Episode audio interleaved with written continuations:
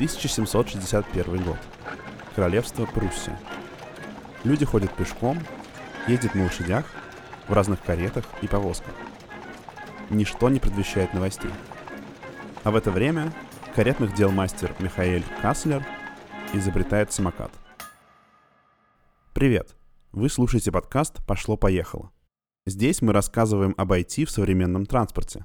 Когда эти технологии появились, как они изменили жизнь человека и в каком будущем мы с ними будем жить.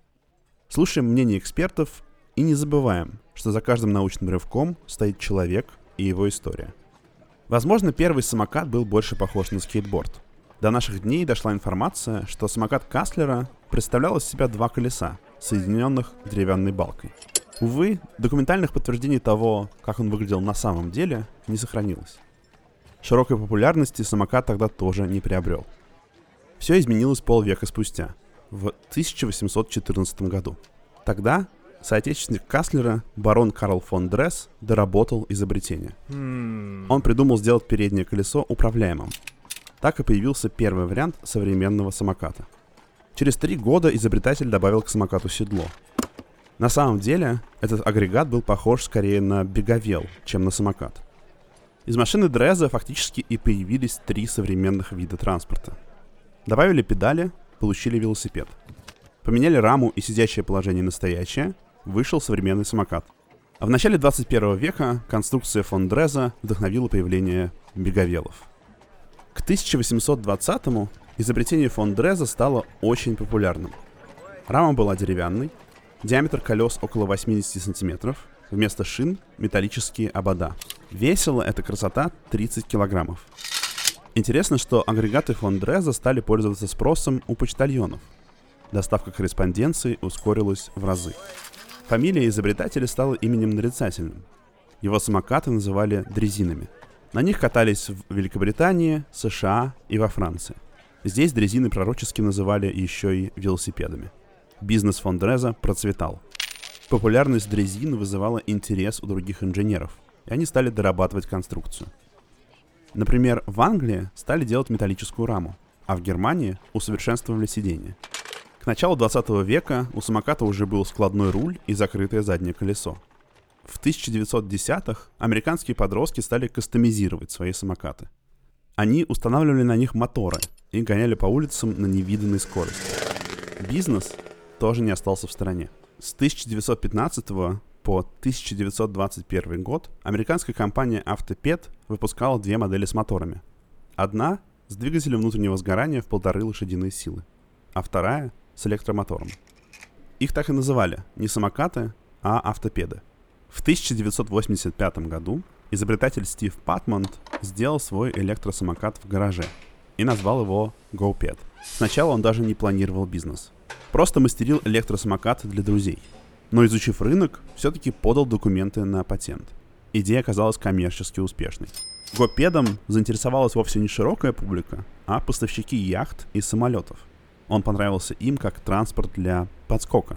Представьте, что вы владелец яхты. До порта вы доехали на машине, а дальше придется идти пешком. Неудобно. Вот Стив Патмонт и предлагал подскакивать на самокате. А еще гопеды позиционировали как удобный способ перемещаться во время светских раутов и вечеринок. Примерно тогда же швейцарский банкир Вим Обертон придумал конструкцию складного самоката. Это было ключевое изменение, которое сделало самокат максимально похожим на современный. Но если электросамокаты были некоторое время атрибутом богатой жизни, то велосипеды ждала другая судьба. Велосипеды, как и самокаты, не сразу стали похожи на современные. Первым из таких был ровер.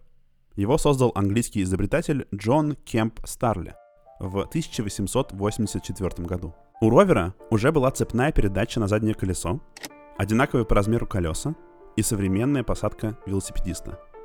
В более старых моделях водители часто сажали над колесом. Забавно, что традиция размещать цепь и ведущие звезды справа связана с верховой ездой.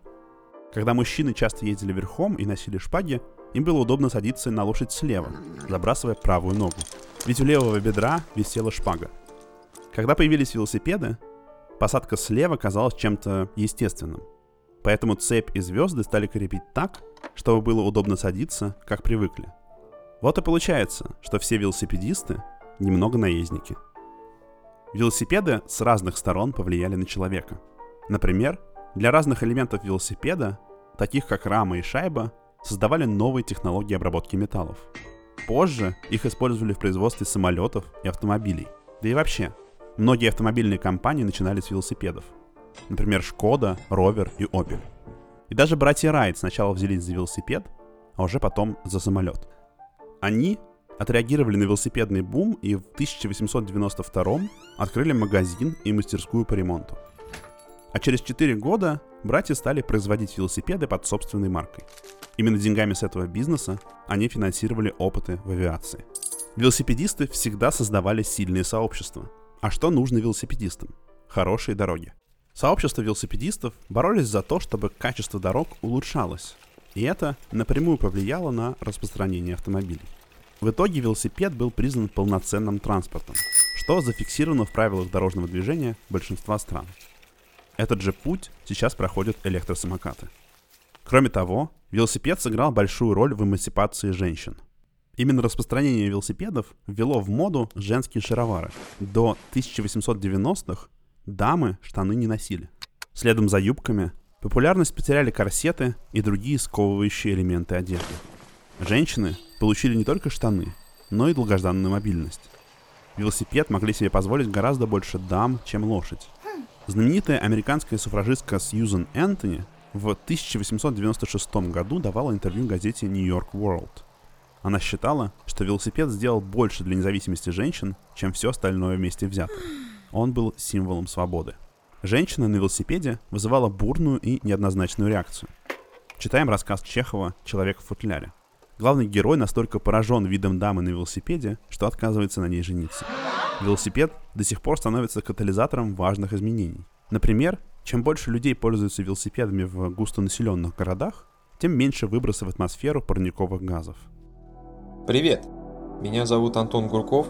Я работаю экскурсоводом в экскурсионном бюро Музея транспорта Москвы с вопросами экологичности ситуация какая?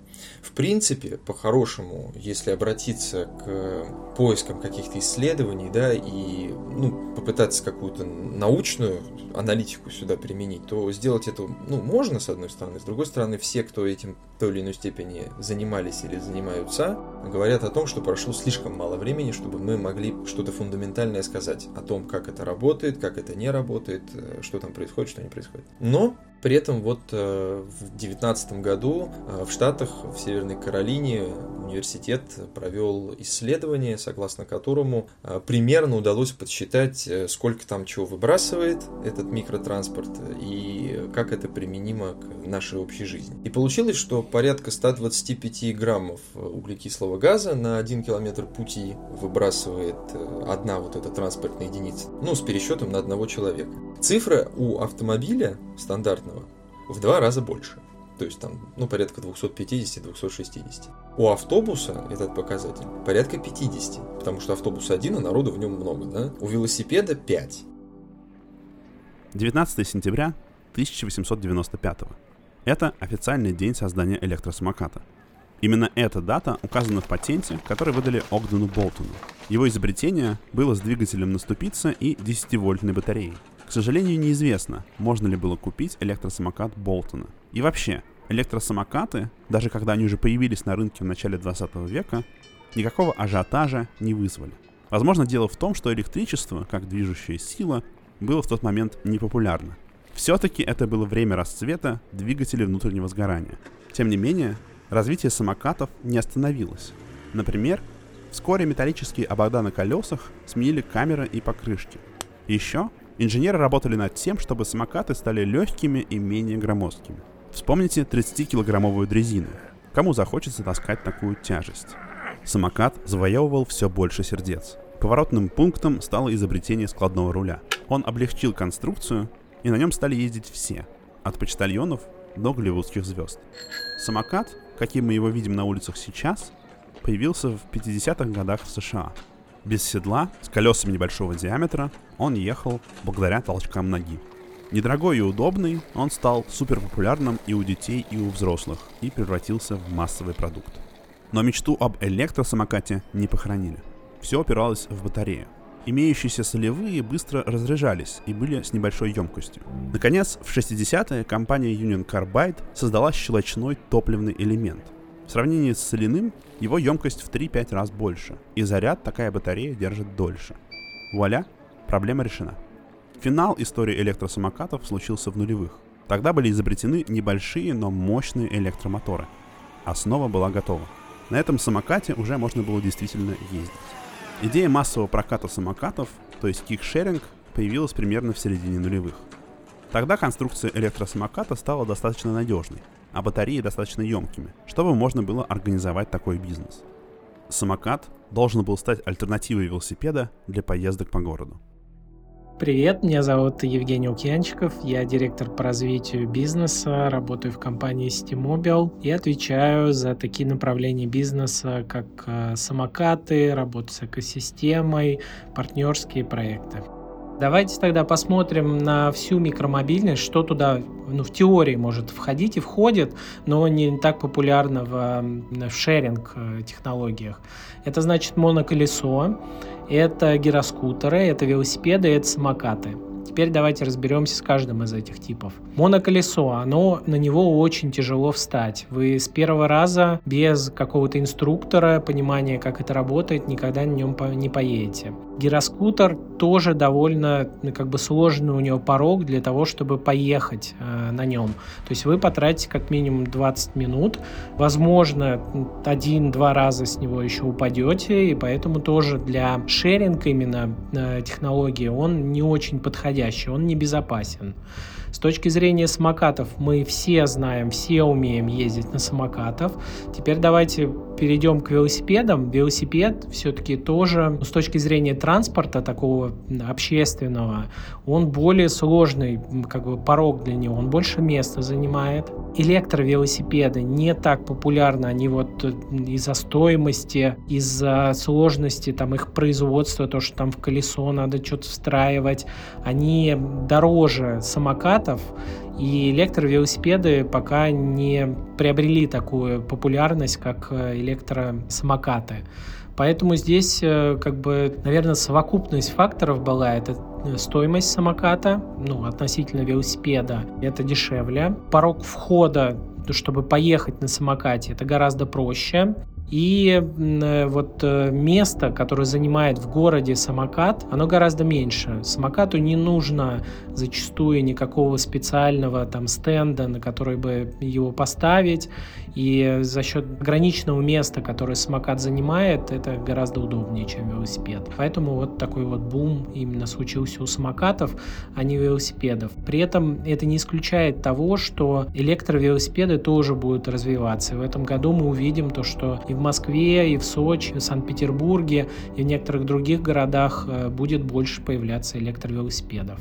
А, ну, на мой взгляд, в большей степени это связано с э, удобством применения да, то есть человек сейчас, в принципе, склонен к политике некоего шеринга, да, то есть мы все что-то где-то берем, этим пользуемся, потом это идем, там, возвращаем на место или передаем кому-то, там, и так далее. Ну, вся суть этой философии. И транспорт, который накладывается на это, он накладывается именно преимущественно в виде чего-то легкого и маленького. То есть, э, ну, не секрет, да, что сейчас достаточно активно развиваются э, даже у нас системы подписки на автомобили, допустим, да, то есть вам нет смысла покупать там машину ценой за 4-5 5 миллиона рублей, вы можете взять ее на год себе в аренду от производителя, это будет стоить каких-то денег. То есть мы дошли даже до этого. Но машина это все-таки целая история. Ее нужно приобрести, ее нужно обслуживать, ее нужно где-то хранить, там и прочее, прочее. Большинство людей это осознает, кто ездит на машине, часть людей это осознает и не ездит, да, и есть даже те люди, которые и не осознают, и ездят при этом. А с микромобильным транспортом все существенно проще, потому что он стоит в коридоре, весит 15 килограммов, и с ним ничего особо делать не надо, да, если это тот же самокат. При этом можно привлечь какие-то там данные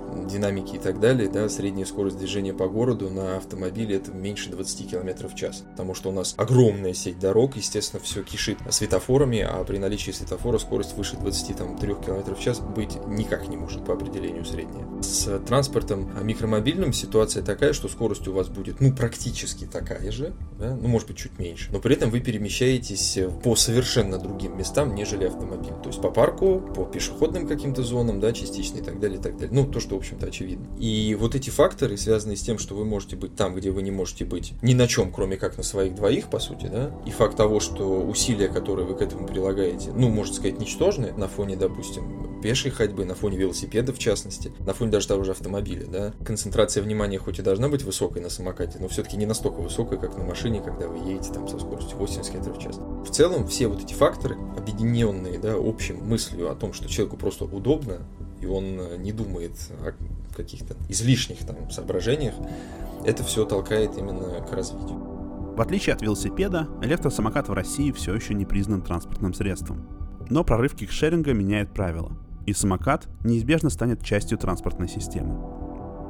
Сейчас самокаты многим кажутся чужеродными и раздражающими, но скоро мы к ним привыкнем, так же, как когда-то привыкали к автомобилям.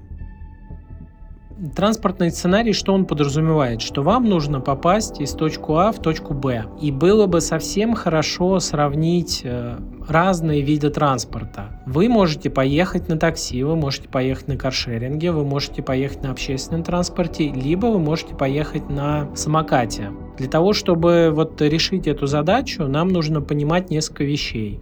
То есть э, первое – это ну, такси, модальность, которая у нас уже есть. Мы знаем, какие вокруг вас находятся машины такси, сколько будет стоимости с точки А точки Б. Каршеринг у нас тоже есть, если говорить про Москву, Санкт-Петербург, э, Сочи. Здесь мы тоже можем ответить на вопрос, по какой цене, где находится машина, сколько вам до, нее, до этой машины идти.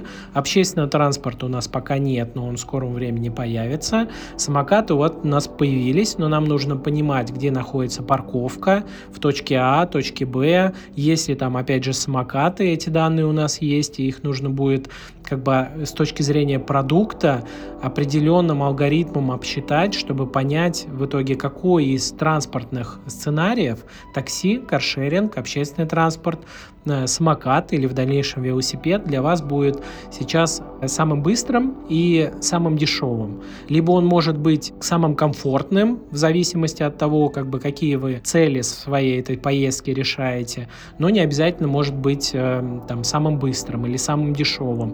То есть, по сути дела, вы смотрите, выбираете маршрут, исходя из трех условий. Первое – это скорость, второе – это цена, третье – это уровень комфорта, который вы хотите получить.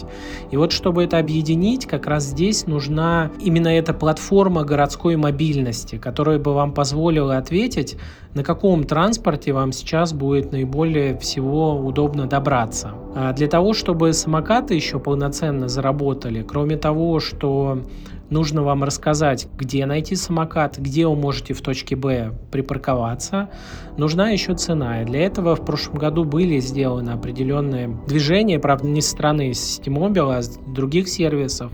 Это появление подписки. Мы в этом году тоже рассматриваем такой вариант, чтобы мы сняли с вас э, стоимость активации, которая в Москве сейчас стоит 50 рублей, в Питере там в зависимости от сервиса там от 30 до 40 рублей. И вот эту вот активацию можно будет снять, потому что мы понимаем, что растим частоту, и э, стоимость активации можно будет благодаря подписке снять. И тогда будет цена более приемлемая. После того, как изменения в ПДД вступят в силу, электросамокаты станут средством индивидуальной мобильности. Сейчас они вообще приравнены к пешеходам, хотя могут гонять на скорости 25 км в час. Средство индивидуальной мобильности – это еще не транспорт, как велосипед, но уже имеет право выезжать на велодорожке. И детям младше 7 лет хотят запретить свободно гонять на них. Изменения в ПДД спровоцированы не только большим количеством самокатов на городских улицах, но и увеличением аварий.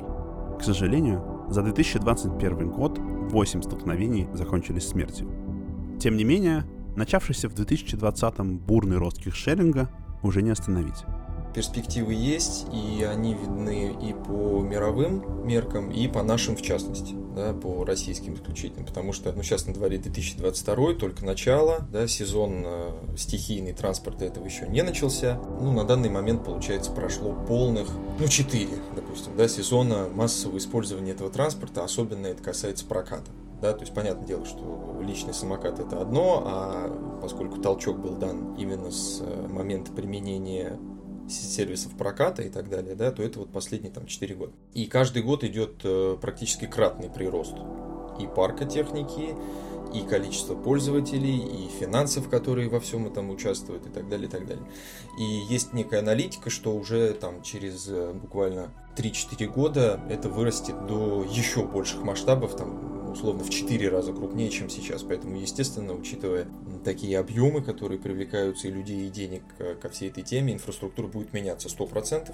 Сейчас идут очень мощные обсуждения, в каком ключе она будет меняться, потому что мнения разные даже, допустим, внутри Евросоюза могут быть. В принципе, да. Это и есть как раз объяснение того самого понятия транспорт последней мили. То есть, опять же, статистические данные показывают, что большинство поездок арендных да, на таком виде транспорта используются, ну, скорее в развлекательных целях, чем в транспортных, хотя транспортные задачи какие-то решаются все-таки людьми с помощью этого вида. В прошлом выпуске мы обсуждали, что современные агрегаторы стремятся к тому, чтобы не просто делать такси доступным, но и эффективно объединять разные виды транспорта – это платформа городской мобильности. Позиционирование Citymobil, это агрегатор такси, отличается от э, платформы городской мобильности. По факту у агрегатора такси задача максимально быстро и дешево подать такси. А задача платформы городской мобильности – это максимально быстро, либо максимально комфортно, либо максимально дешево дать клиенту выбор из тех транспортов, чтобы он доехал из точки А в точку Б. То есть э, для нас, как э, для платформы городской мобильности, это означает, что нам надо добавлять, кроме такси, другие модальности, да, как у нас это называется, или виды транспорта, да, обычным языком. То есть кроме такси у нас э, в прошлом году появились самокаты, появился каршеринг, и в дальнейшем должен появиться общественный транспорт. Мало того, что нужно вот этой платформе городской мобильности отвечать на вопрос, как вам добраться из точки А в точку Б разными транспортами. Тут еще есть такая ключевая вещь, что вам нужно дать возможность оплачивать все в одном месте. То есть, если мы вам предлагаем, что сейчас вы доберетесь из дома до метро на самокате, дальше вы сядете опять на метро и, скажем, потом пересядете на такси, нам нужно, чтобы все эти виды транспортов были в одном чеке, чтобы вам не нужно было прыгать между разными приложениями и думать, как вы оплатите метро, чтобы прям в одном приложении были все вот эти вот модальности или виды транспорта соединены, но также у них у всех была единая система оплаты. Вот это отличие платформы городской мобильности от э, сервиса агрегатора такси. Если взглянуть на то, как человек передвигался всю свою историю, в топе окажутся хождение пешком и поездки на телегах. Автомобиль, велосипед, самокат, поезд и весь остальной транспорт, вплоть до космического корабля, это изобретение недавних мгновений.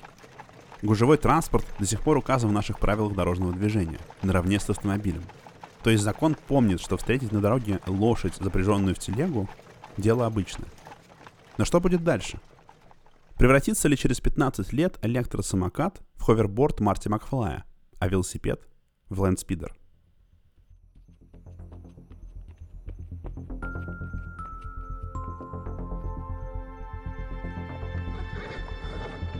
Это был шестой выпуск подкаста «Пошло-поехало», созданный студией «Толк» совместно с City Mobile. Слушайте нас во всех приложениях для подкастов. Мы будем рады вашим комментариям и оценкам. До встречи в следующем выпуске. Пошло-поехало.